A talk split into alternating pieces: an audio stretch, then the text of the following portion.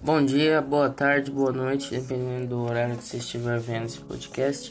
Quem quem fala é o Nicolas do Nono A e eu quero falar um pouco sobre o, os impactos que o isolamento social vem fazendo no meio da pandemia devido ao projeto interdisciplinar aliás, projeto bimestral de educação física e português.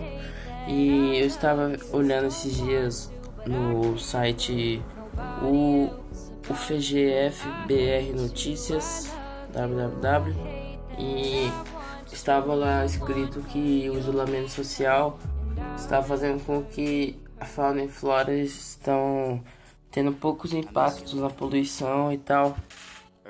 E eu acho eu gostaria de falar sobre isso. E é algo assim, esse momento é muito vamos dizer, um momento conturbado, um momento triste, até depressivo às vezes.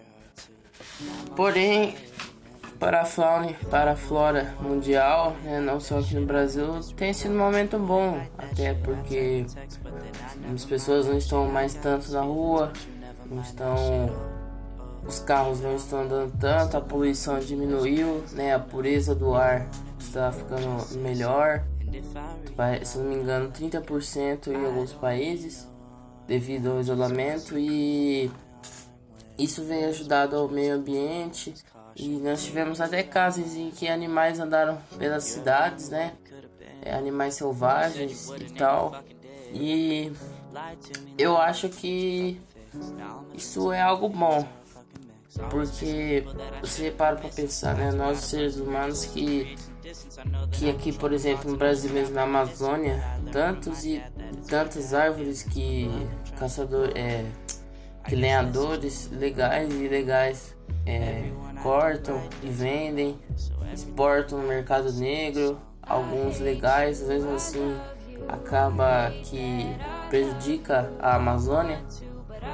E isso é algo que agride a natureza até de forma legal, porque legal já é algo ruim, né? E quando é legal, pode até ser oficializada, mas mesmo assim ainda agride a natureza.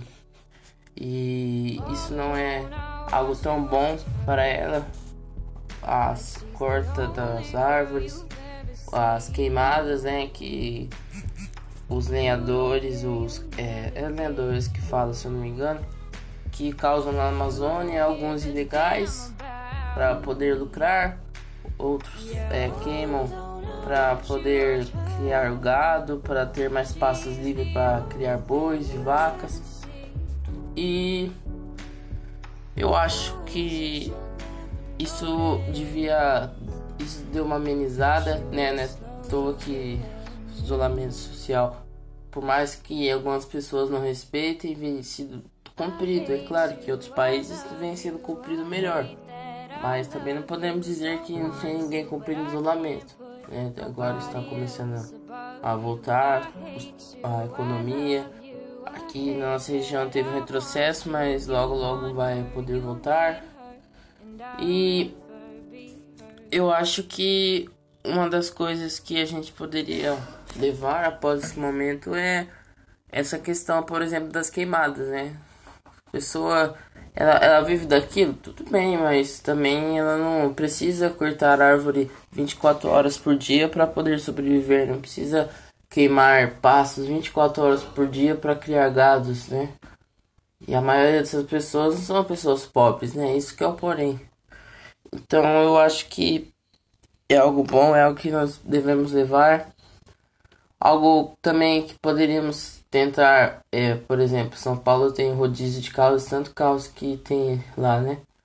Talvez se instalassem aqui numa região assim mais do interior, instalassem metrô, se fizessem, é, se terminassem aqueles é, metrôs entre cidades, né, que é um dos planos do governador, talvez eu acho que seria algo bom, poderia diminuir um pouco a poluição, de certa forma. E eu acho que é isso, as pessoas se conscientizarem também, porque, por exemplo, acho que adianta a gente fazer campanhas para não agredir o meio ambiente e tal, e as pessoas vão lá e jogam o sofá no, no mato, e vai lá e queima alguma coisa, né? Então não adianta nada. E eu acho que que nós podemos levar é a conscientização. Nós podemos levar, talvez, fazer um, um trem entre os entre o estado de São Paulo, trens, aliás. E eu acho que é isso que eu parei para pensar, para analisar o que poderíamos levar. Espero que vocês tenham gostado. Espero que possa ter ficado bom minha meu comentário sobre os impactos no meio ambiente. Um abraço.